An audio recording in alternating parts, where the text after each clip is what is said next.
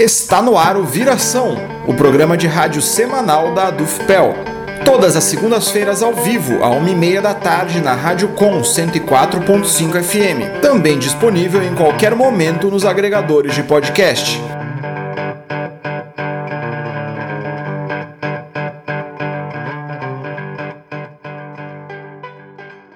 Olá!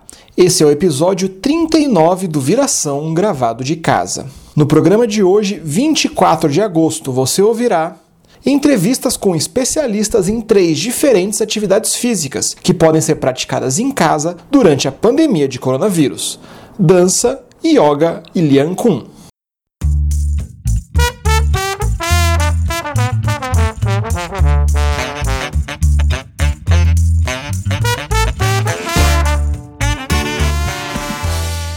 A primeira entrevista é com a docente de dança da UFPEL, Maria Fonseca Falkenbach. A entrevista foi gravada por telefone. Confira a seguir.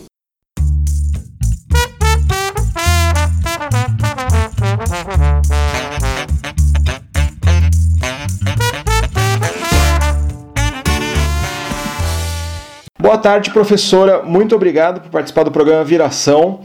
É, antes de tudo, eu gostaria que você se apresentasse para os nossos ouvintes, é, como você chegou a ser professora da UFPEL, aonde você estudou, quem é você, basicamente? Tá, joia. Boa tarde. Boa tarde, Matias. Boa tarde a todo mundo que está nos ouvindo. Então, eu sou a Maria Falkenbach, sou professora do curso de dança da UFPEL. Ah, nossa, falar sobre, sobre um currículo resumido. Eu sempre trabalhei com dança e com teatro, passei por um tempo pela engenharia, também sou engenheira, mas ah, esse a, essa, a prática, né, a prática do corpo, a prática cênica falou mais alto e eu então fiz o meu curso de graduação em artes cênicas na Universidade Federal do Rio Grande do Sul, então na URGS. É, depois fiz mestrado na UDESC e meu último minha última parada para estudar, assim, de qualificação foi na, na, na URGS de novo, na Faculdade de Educação. Então, eu, eu venho de Juí, passei por Porto Alegre, onde eu vivi muitos anos, uns cerca de 20 anos, trabalhando como atriz, como bailarina, e acabei né, vindo morar em Pelotas em função do concurso para professora, né, no curso de dança. Então, eu fui a primeira professora do curso de dança, inclusive. Então, é, acho. então a minha a minha vida passa por, né, trabalhar sempre ao mesmo tempo a, as questões de criação, né, das artes da cena e da educação. Também sempre fui professora desde que eu me conheço por gente, eu sou professora.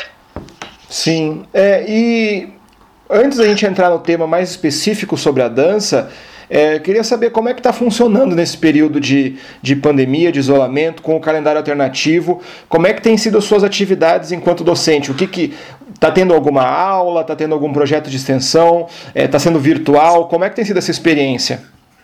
Então, é, eu estou trabalhando bastante e bastante em relação, na relação com os alunos e alunas, né? Tanto projeto, é, tanto aulas quanto projeto de pesquisa quanto projeto de extensão estão a, a mil, assim.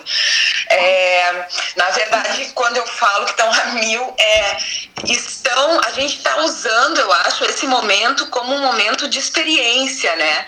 O, todo o curso de dança, a gente tem conversado bastante uh, desde o início da, desse, dessas medidas de isolamento, né? Como que, e, e das propostas de uh, desse calendário remoto, como que a gente poderia uh, usar uh, essa, esse momento tão, tão diferente assim, justamente para experimentar, fazer experimentações eh, pedagógicas e criativas e, e problematizar até a, a, os nossos fazeres quando a gente está no presencial, né?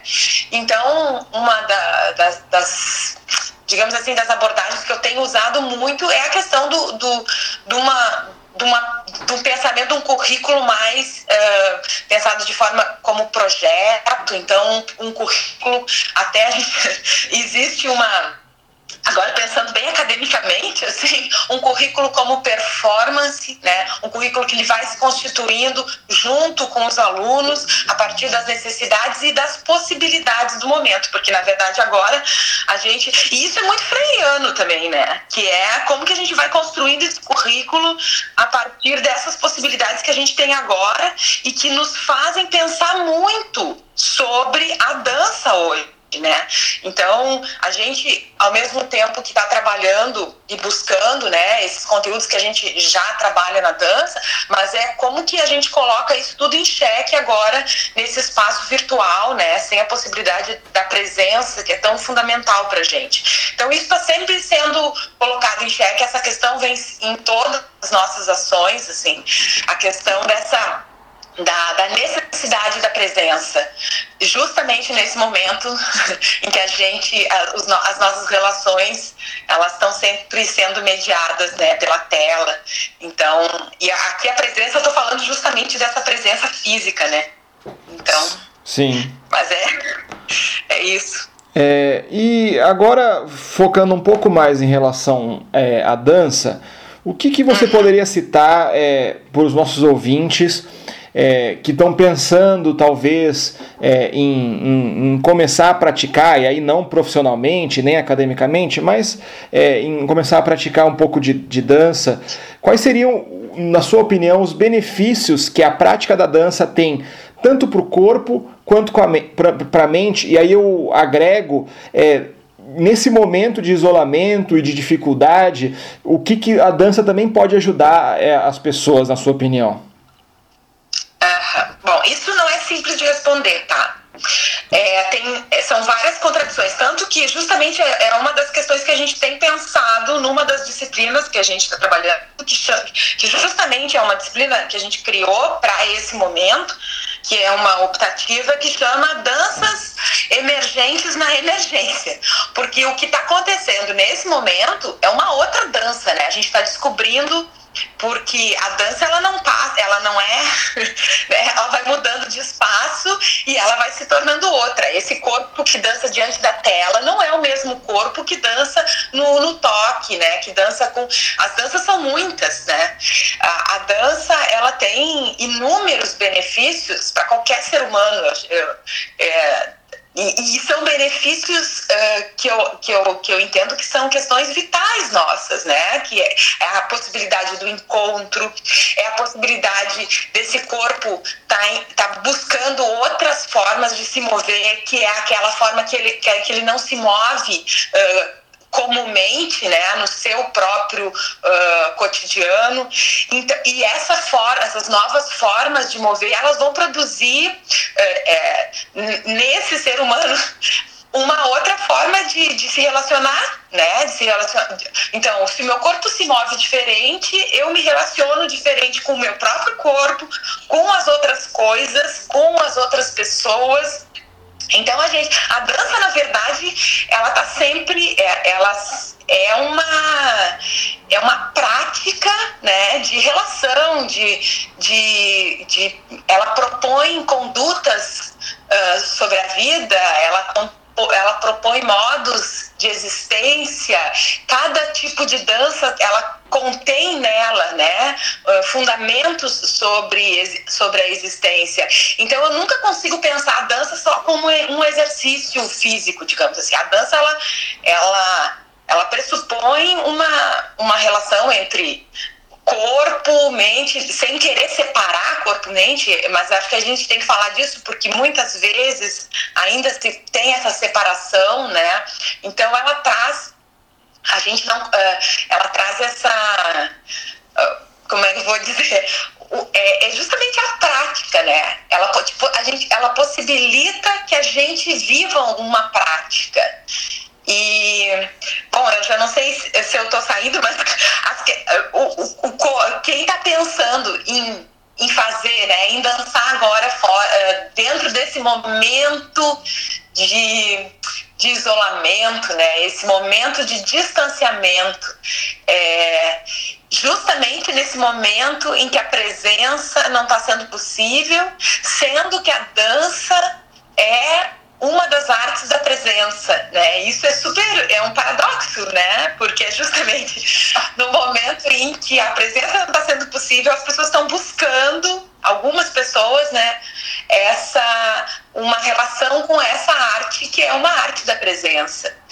É, é, eu acho que, claro, na verdade, a gente tem muitas danças, uh, cada vez mais os videoclipes, a gente tem as videodanças, uh, né? Então a dança também não, não é só uma arte dessa relação uh, de dois corpos ou mais no mesmo espaço. Há, há, muito tempo a gente tem alunos, né? Que, que inclusive a formação desses alunos ela passa pela tela, né? Então, claro que não é da minha geração, mas a gente vai sendo confrontado com isso. Então, eu acho assim que a gente está no momento de questionar todas essas questões, de questionar tudo isso, assim, né? E, e, e justamente de pensar que danças são essas que estão emergindo nesse momento. Então, eu não tenho certezas sobre nada. É, eu já tentei fazer aulas de dança já, uh, durante esse período, assim.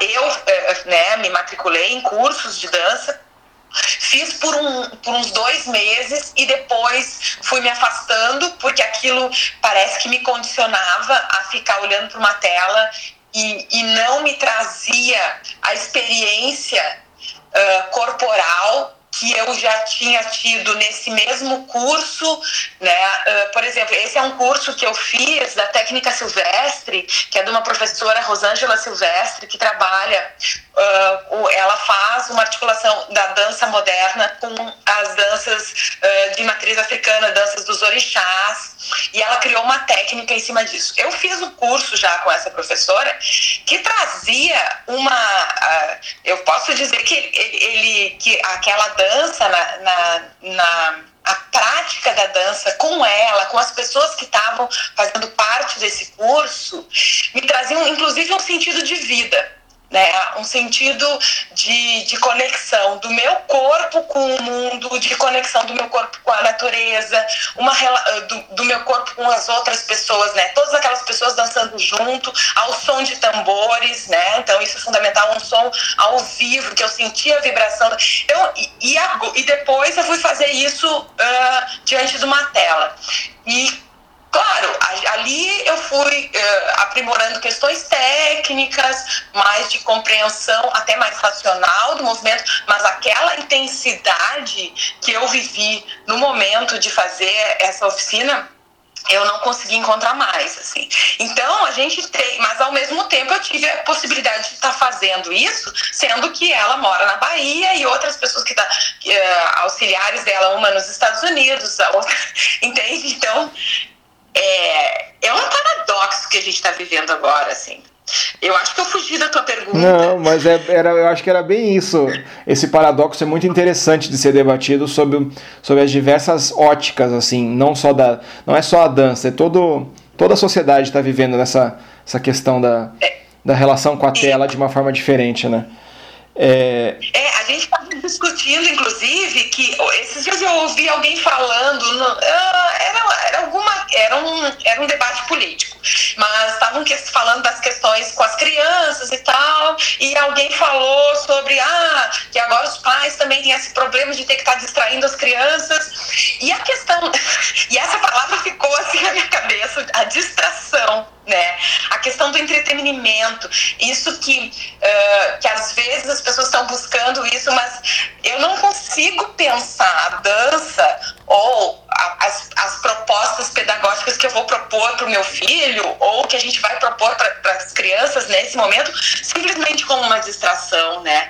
Eu acho que a gente tem que é o que a gente está tentando fazer agora é, é tentar construir formas de manter a intensidade desses processos, né?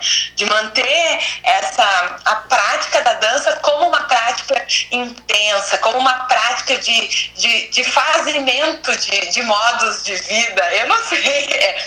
É, é, entende? Então, assim, quem tá que, é, ao mesmo tempo a gente lê né, algumas, algumas entre, uh, pesquisas assim mais quantitativas que mostram que pessoas que estão buscando isso também estão uh, conseguindo passar por essa por esse isolamento de uma forma mais fluida assim né?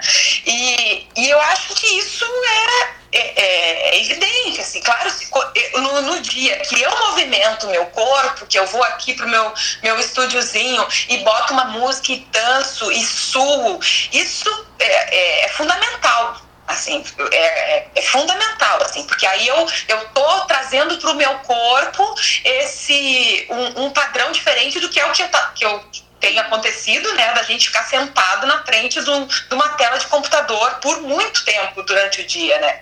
Com as crianças a mesma coisa, né? As crianças estão fazendo essas aulas remotas que são, eu tô assustada para pensar assim o que, que vai acontecer com essa geração assim. Tanto tempo a gente já tinha né já questionava esse problema da escola ainda de manter muito tempo as crianças né umas atrás das outras sentadas dentro, dentro de um espaço pequeno, com o corpo, né, com a possibilidade de movimento restrito. Então, imagina agora. então, eu me preocupo. E acho que sim, acho que dançar, independente se é fazer aula, né, uh, olhando para uma tela, uh, ou é simplesmente uh, criando movimentos independentes do, de que sejam, né, sei lá, é, é botar o corpo de outra forma, assim. É. Sim.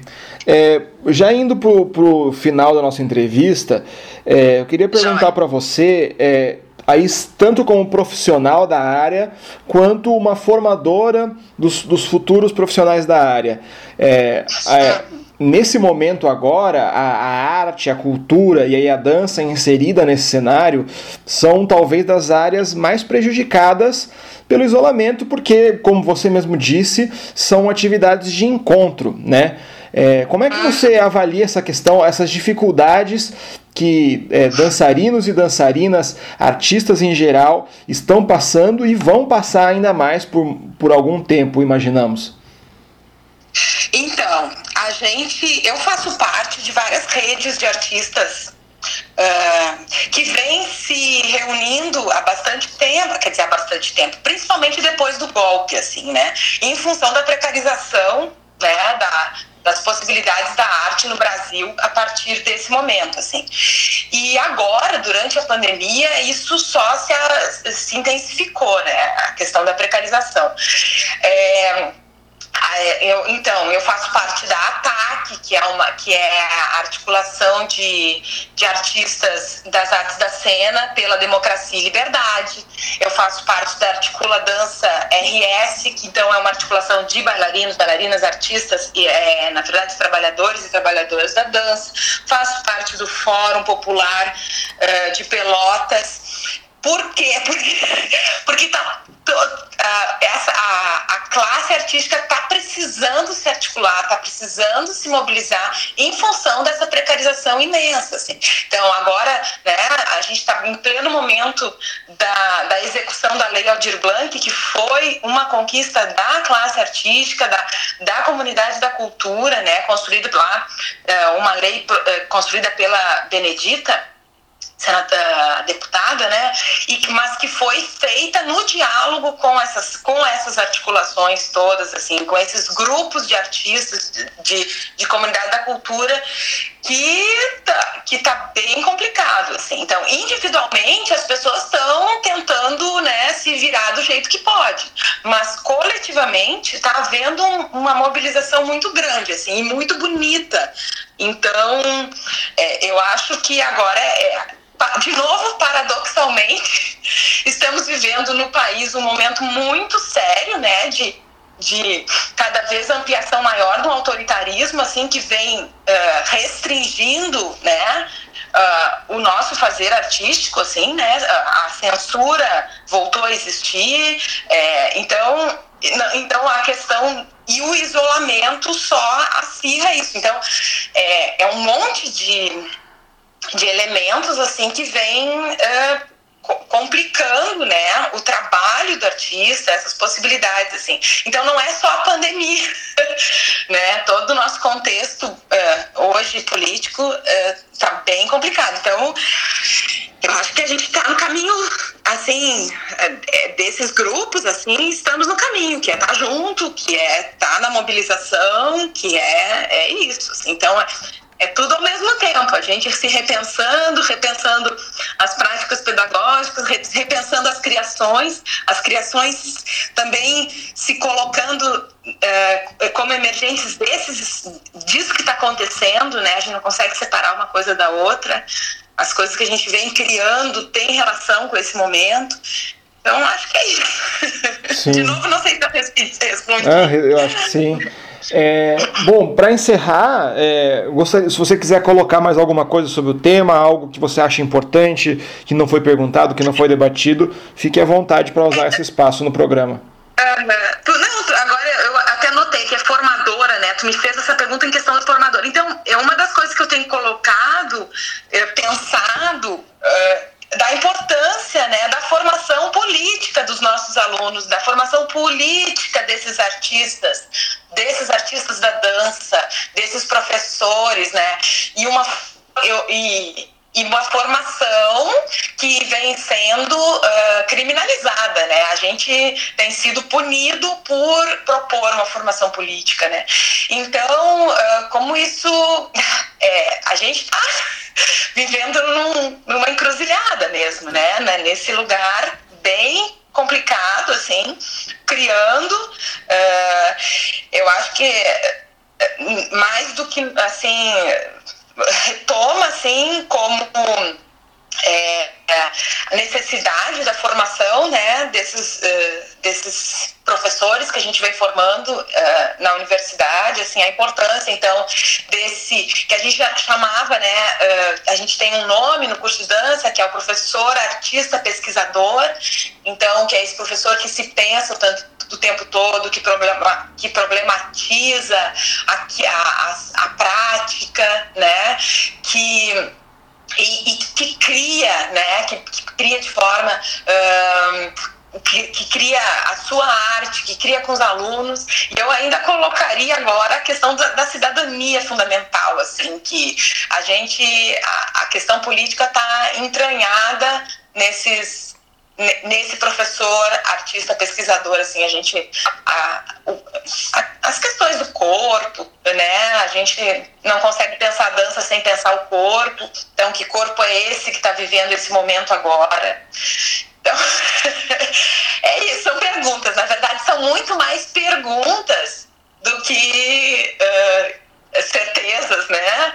E pensar que sim, a, a dança sempre vai ser esse espaço de estar tá mobilizando o corpo. E mobilizando o corpo, a gente está mobilizando a vida, está mobilizando os pensamentos, está mobilizando. Acho que é isso que é o importante. Sim. Bom, professora, muito obrigado pela participação no programa Viração. Seja sempre bem-vinda aqui no programa e também na Rádio Com. Tá certo, muito obrigada. Eu que agradeço por esse espaço, né? Eu acho que é isso. Né?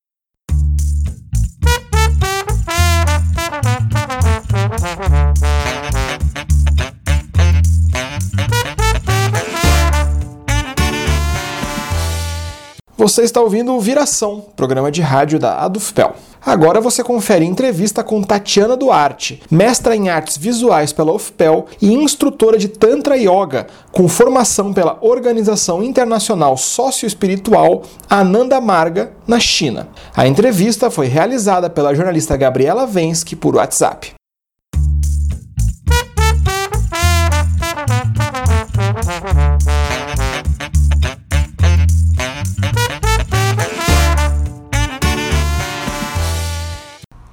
Tatiana, quais são os maiores benefícios da yoga para a saúde física e mental e o que trouxe de benefício também para a tua vida? Boa tarde, Gabriela, tudo bem? Boa tarde ao, a todos ouvintes do programa de rádio Viração. Uh, com imenso prazer e alegria que vou falar então um pouco sobre a minha trajetória, os processos de trabalho do corpo e da mente. Então, eu sou a Tatiana Duarte, sou mestre em artes visuais pela Universidade Federal de Pelotas, em graduada em teatro aqui pela mesma universidade e também sou aluna do curso de canto pela mesma universidade. Também tenho uma formação de instrutora de yoga pela Organização Internacional Sócio Espiritual Ananda Marga, com sede em Porto Alegre, onde fui aluna da monja Didi Ananda Sushila, que é da China. Essa modalidade de yoga, ela tem toda uma relação sutil então que integra a prática com os processos meditativos. Então, o yoga pode ser uh, uma ação muito importante para o trabalho do corpo e da mente. As suas posturas, os asanas, significam uma posição onde nos sentimos confortáveis e também são posturas que foram observadas pelos yogis uh, olhando os animais. Então, vários, vários asanas vão ser chamados uh, a partir de nome de animais, como cobra, uh, postura do camelo, entre outras tantas. Então, essas posturas elas vão dar flexibilidade, força, além de alongar e aliviar dores e tensões e dar tônus aos músculos. Faz com que a mente vá se acalmando e vá retirando um pouco desse estresse da contemporaneidade. Os exercícios de respiração integram com a, as posturas e vão ajudando então a desenvolver a autoconsciência e clareza mental. O yoga, quando realizado regularmente, ele vai ajudar a manter o corpo saudável e forte. Também ajuda a manter uh, o corpo longe de, de, algumas doenças, em função do seu processo de, de trabalhar respiração, de trabalhar flexibilidade, vai tirando toxinas, então, através do suor. Uh, e ele foi desenvolvido uh, e aperfeiçoado ao longo de milhares de anos. Seu principal objetivo é equilibrar o funcionamento do aparelho glandular e o sistema nervoso central.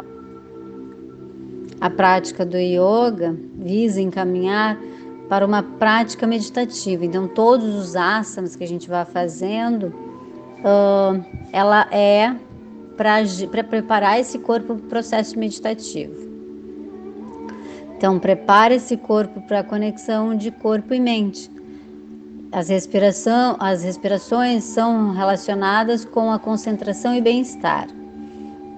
Vital para elevar então a energia do corpo e trazer a mente para o estado de presença, trazendo uma certa calma para o espírito, para esse lugar aonde a pessoa uh, consegue se permanecer mais focada no que quer fazer.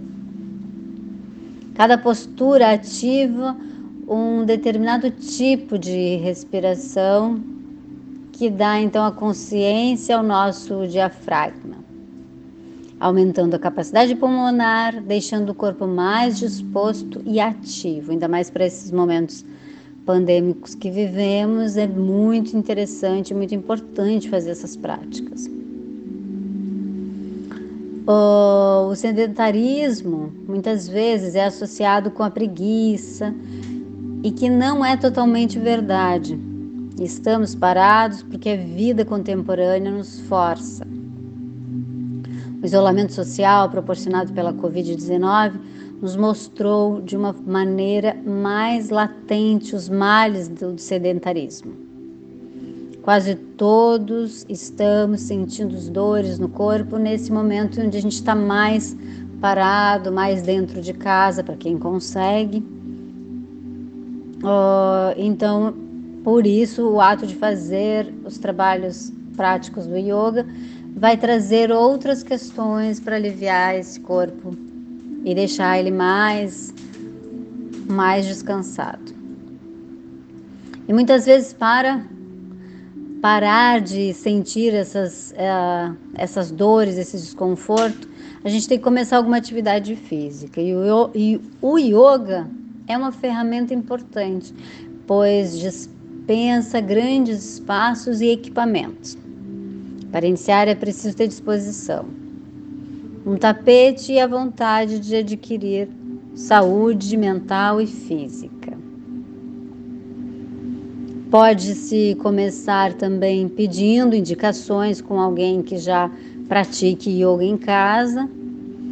Na internet algumas aulas gravadas, salas de aula de grupos de participantes e também professores que podem estar trabalhando especificidades dos alunos.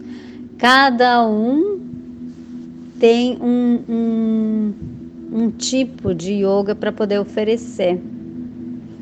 E, e sempre dá para pedir uma aula experimental, nem todo mundo se adapta com um, um tipo de método, aí vai procurando o método que mais se adeque para si. De que forma uma pessoa sedentária pode começar a praticar yoga em casa? É necessário começar como? Comecei a fazer uh, a prática uh, do yoga a, a, partir do projeto de extensão Pratique Yoga para terminar minha formação como instrutora de yoga. Eu queria que os alunos do curso de teatro e a comunidade em geral pudessem então acessar os conhecimentos que eu tinha então uh, vivenciado e então achei que pudesse ser um momento oportuno para fazer essa, essa, ter esse retorno e ao mesmo tempo exercitar o ato de dar aula. O que era para ter sido feito em um mês, eu acabei uh, fazendo durante um ano e meio. Então, eu comecei em 2017 e, e eu fui retomando e fazendo as práticas em momentos outros. E fiquei um tempo bastante longo fazendo esse, esse projeto de extensão pela Universidade Federal de Pelotas, ali no Centro de Artes. Uh, e agora, em dois, no, agora no início de 2020, eu havia aberto um espaço de yoga, mas infelizmente com a situação da saúde pública não foi, uh, uh, não foi possível então ter os encontros presenciais. E nesse momento eu estou só nesses lugares de internet. E o, o, o projeto Pratique Yoga ele foi um projeto de extensão uh, ofertado na Universidade Federal de Pelotas, coordenado pelo professor do curso de teatro, Ney Brook. E o objetivo, então, do, do, do projeto era proporcionar à comunidade em geral aulas gratuitas de yoga e como e também desenvolver um, um elo corporal ativo, praticando yoga como mola pro, propulsora dos aprendizados e a troca com a comunidade. Então, utilizar a prática para o desenvolvimento corporal, transformar essas relações de presença do corpo e mente, experienciando e investigando a si próprio e ao outro nesse processo. E então, esses foram os o, o meu desenvolver a partir desse projeto Pratique Yoga.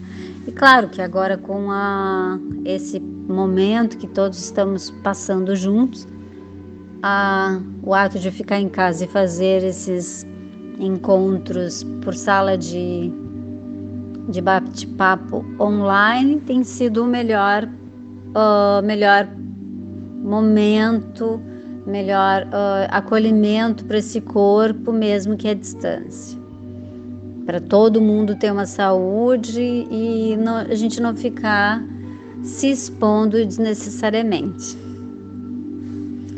Uh, eu agradeço muito a oportunidade de estar conversando com vocês por essa entrevista. Eu acho que é super importante cada um dentro do seu momento e seu, sua experiência fazer essa prática. Qualquer corpo pode fazer esses trabalhos. Então, namaskara a todos e todas e todes.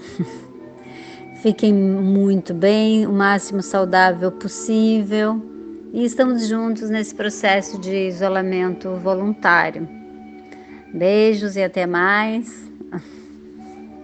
Por que a prática de exercícios físicos é tão importante neste momento? As práticas do yoga, elas são aconselhadas a fazer no mínimo três meses, para ver se te adapta com, com o trabalho corporal, com o instrutor. Então, mínimo três meses é interessante até para ver se seu corpo se adapta com essa prática. E, e é interessante, então, ter um pouco de paciência consigo para poder entrar nesse processo de autoconhecimento, um corpo entregue para o processo. Manter uma atividade física nesse momento é indispensável. Em aulas, em grupo, pode ajudar o corpo e a mente a manter uma conexão também social a partir das, desses trabalhos em grupo. E o corpo entende que não está sozinho e agradece a agradece, né, uh, a alma em estar tá fazendo então essas atividades que são tão importantes para o nosso bem-estar. Ainda mais para esse momento que a gente está passando todos juntos e o mundo inteiro, né? Então, eu posso agora propor uma um pequeno asana, um pequeno momento para a gente se conectar. A postura é uma postura que se chama postura da árvore. Então, vou pedir para que vocês fiquem em pé e nesse ato de ficar em pé, feche um pouco os olhos, inspire, exala o ar profundamente.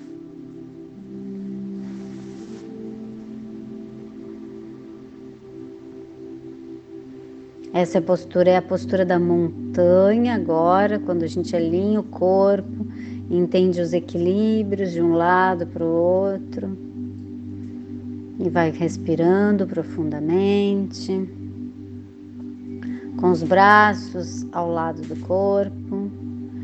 Distribua o peso uniformemente pelos dois pés, aterrando igualmente pelos tornozelos internos tornozelos externos, dedos, dedos dos pés.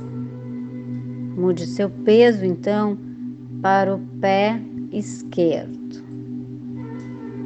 Dobre o joelho direito e use a palma da mão para colocar o pé direito ao lado da coxa interna esquerda.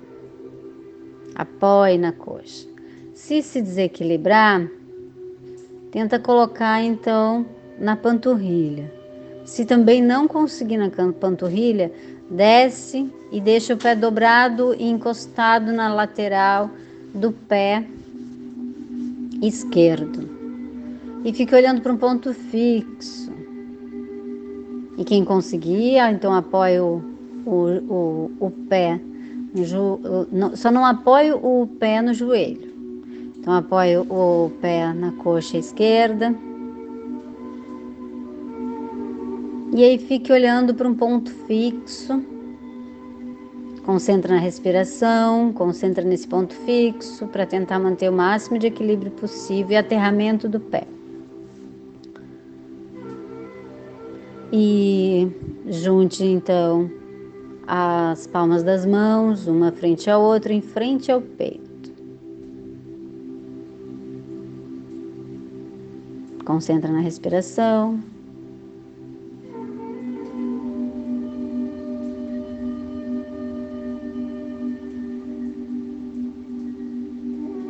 Inspirando, exalando o ar.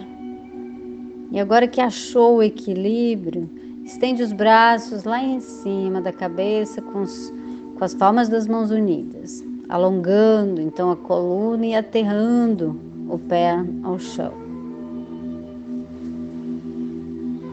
Aqui a gente vai ficar por um minuto.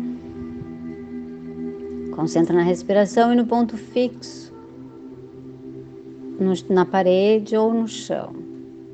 Não pode estar se movendo nada para não desconcentrar. Se algum pensamento vier, deixe o pensamento passar, observe e deixe ele fluir e seguir o seu rumo.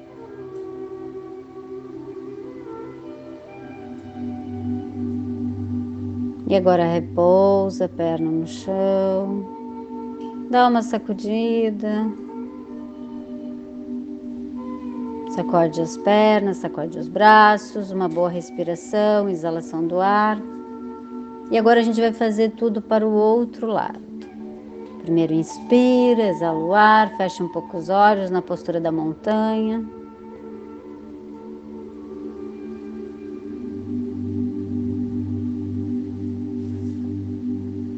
Braços ao lado do corpo, distribui o peso uniformemente pelos dois pés, aterrando igualmente pelos tornozelos internos, tornozelos externos, dedões e pés, com a planta do pé toda no chão. E agora mude o peso do pé, coloque o peso para o pé direito e dobre o joelho esquerdo e apoie ou na coxa ou na panturrilha ou então no tornozelo. Ajusta o quadril, ajusta o corpo, olhando sempre para o ponto fixo. Une as palmas das mãos em frente ao peito. Inspira, exala o ar.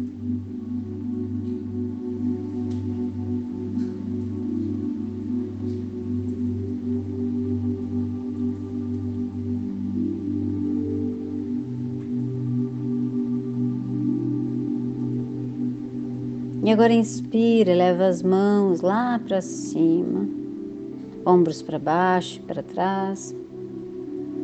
As palmas das mãos unidas lá em cima, coluna bem ereta, tentando manter esse equilíbrio. Concentra na respiração, olhando sempre para o ponto fixo.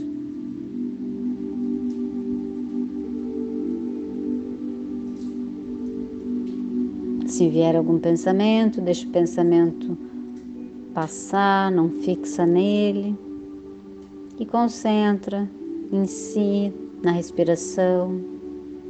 Inspira, exala o ar. Se desequilibrar, tudo bem. O corpo está entendendo esse asana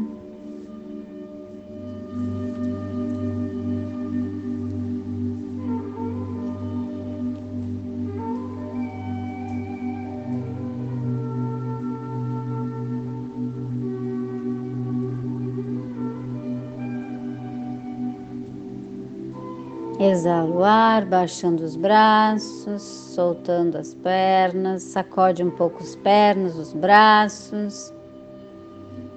Quem quiser agora pode ficar sentado numa cadeira ou sentado ao chão para ter uns momentos para si. Fecha os olhos e fica aí um pouco aquietando o pensamento, respirando profundamente. E a gente no yoga a gente cumprimenta com a palavra namaskar ou então namastê.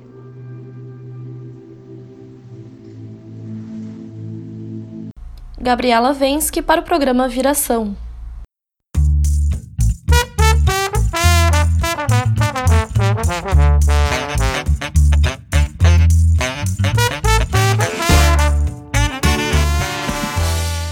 Por fim, você ouve entrevista sobre Lian Kun com Stephanie Oliveira, professora de enfermagem da UFPEL e integrante do projeto de extensão Práticas Integrativas e Complementares na Rede de Atenção à Saúde. A entrevista também foi realizada por Gabriela Vensky e gravada por WhatsApp.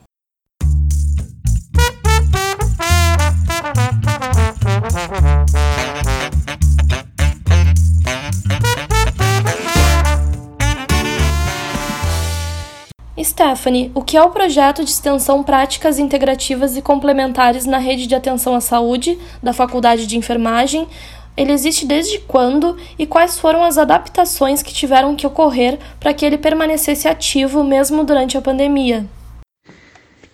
Boa tarde a todas e todos ouvintes da Rádio Com.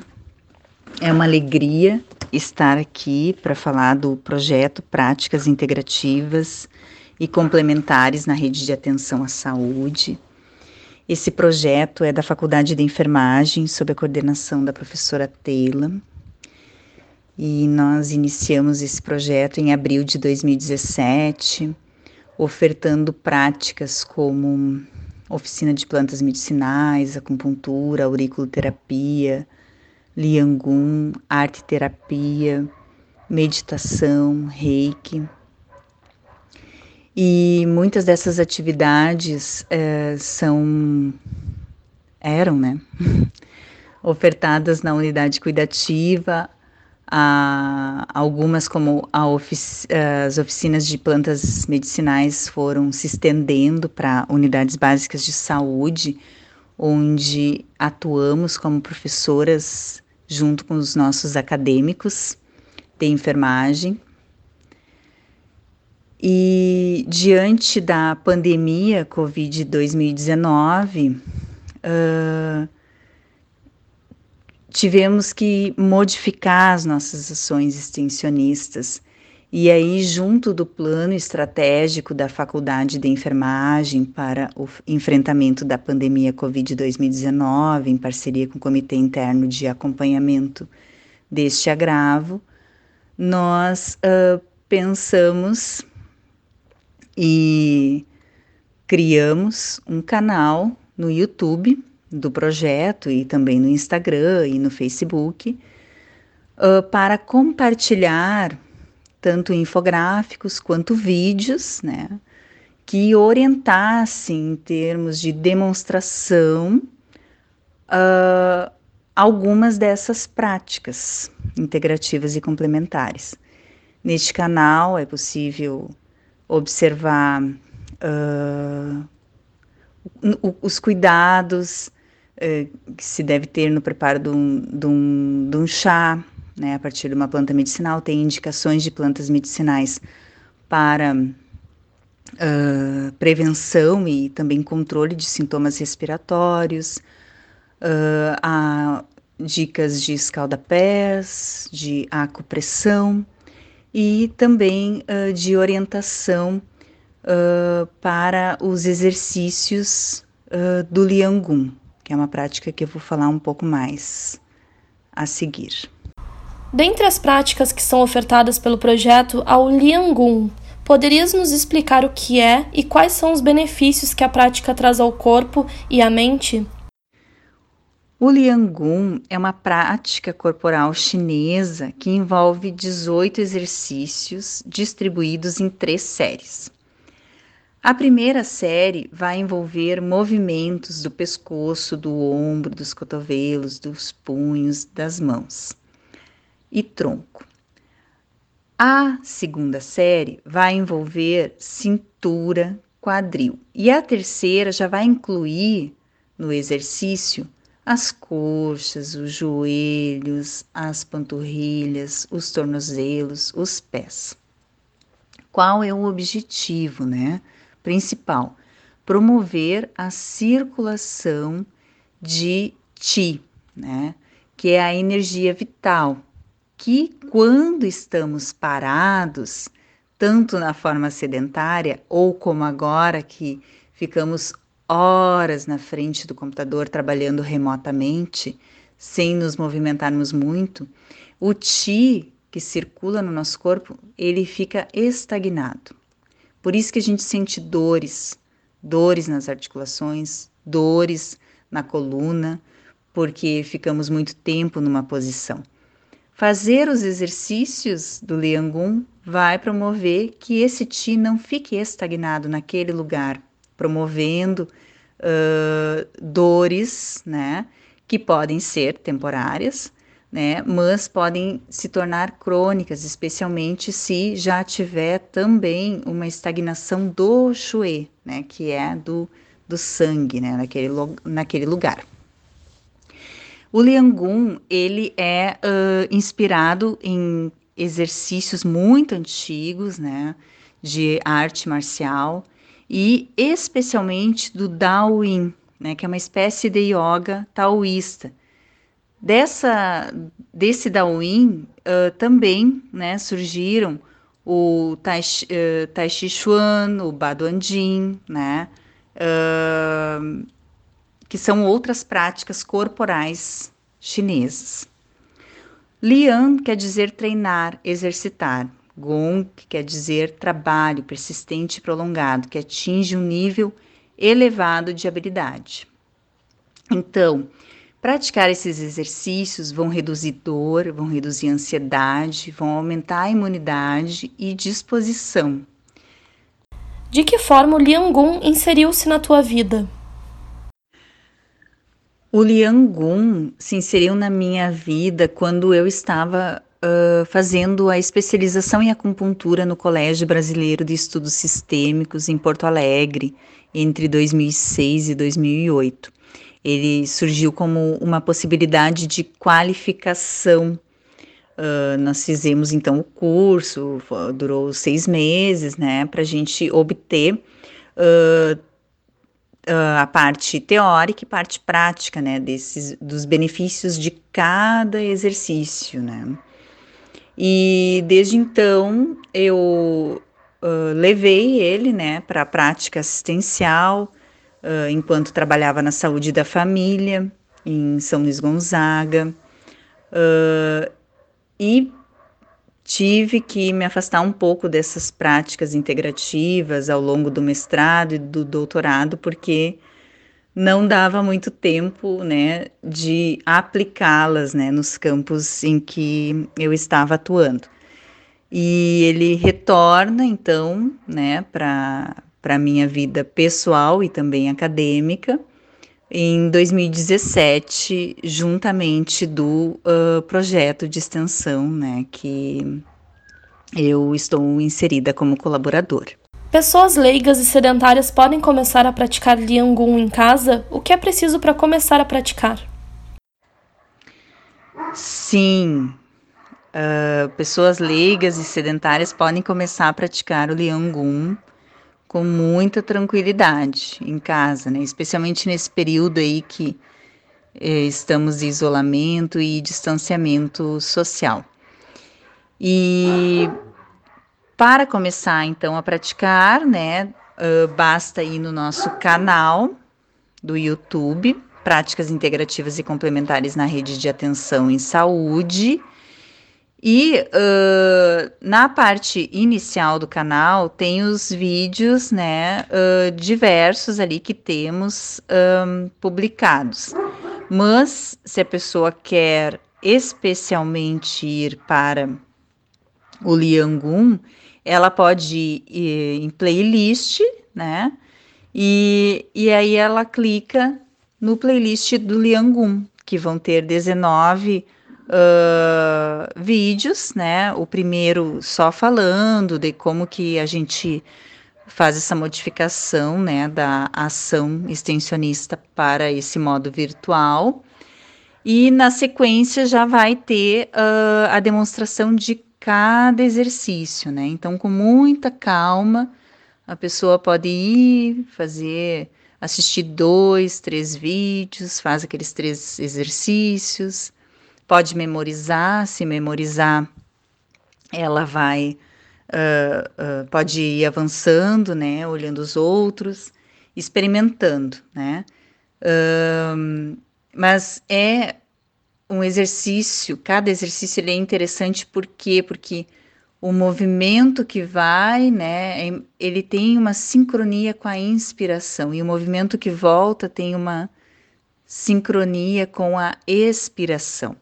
Então isso também é importante, né, fazer esse, não só o movimento físico corporal, mas aliar a respiração junto, porque é nessa uh, uh, prática que vai se reduzir as ansiedades, né? Vai deixar a pessoa mais tranquila. É possível passar para os nossos ouvintes um exercício rápido de Liangun? É um pouco difícil passar o exercício de forma verbal, mas acredito que o, primeiro exercício da série 1 seja possível. Bom, quem está escutando e, e, desejar fazer junto, então procure ficar uh, sentado com a coluna ereta ou em pé com os pés afastados na linha do quadril. Uh, vai inspirar olhando para a esquerda e vai com o queixo até onde consegue para tentar encontrar o ombro, tá? Sempre respeitando a sua limitação. Expira, retornando à posição neutra. Vai inspirar, olhando agora para a direita. E expirar, voltando para a posição neutra. Agora vai inspirar e olhar para cima. Vai expirar e retornar à posição neutra. Agora gruda o queixo no pescoço e faz inspiração e inclina a cabeça para baixo e expira e retorna. E faz mais uma vez o exercício. Cada exercício sempre repetir duas vezes. Né? Uh, respeitando né, sempre o limite né, do corpo. Na medida que a gente vai fazendo os exercícios, a gente vai aumentando né, essa amplitude do movimento. Agradeço mais uma vez a oportunidade de falar dessa prática, que não é tão conhecida né, aqui no Rio Grande do Sul, ela é muito conhecida em São Paulo. Um, e fico à disposição para outras questões. Obrigada. Gabriela Vensky para o programa Viração.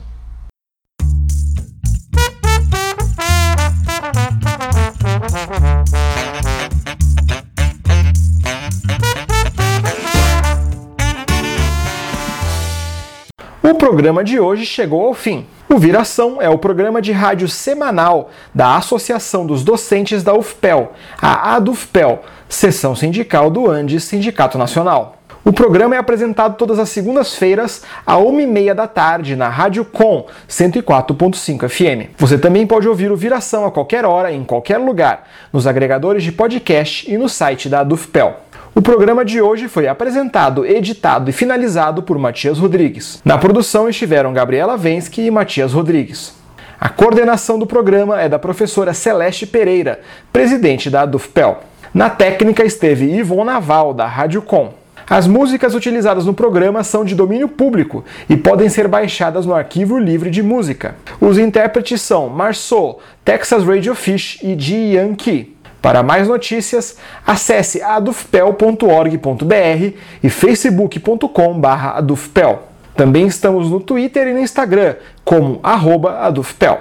Se tiver alguma sugestão de pauta, envie e-mail para imprensa@adufpel.org.br. Agradecemos a audiência e te esperamos no programa da semana que vem. Boa tarde e até mais!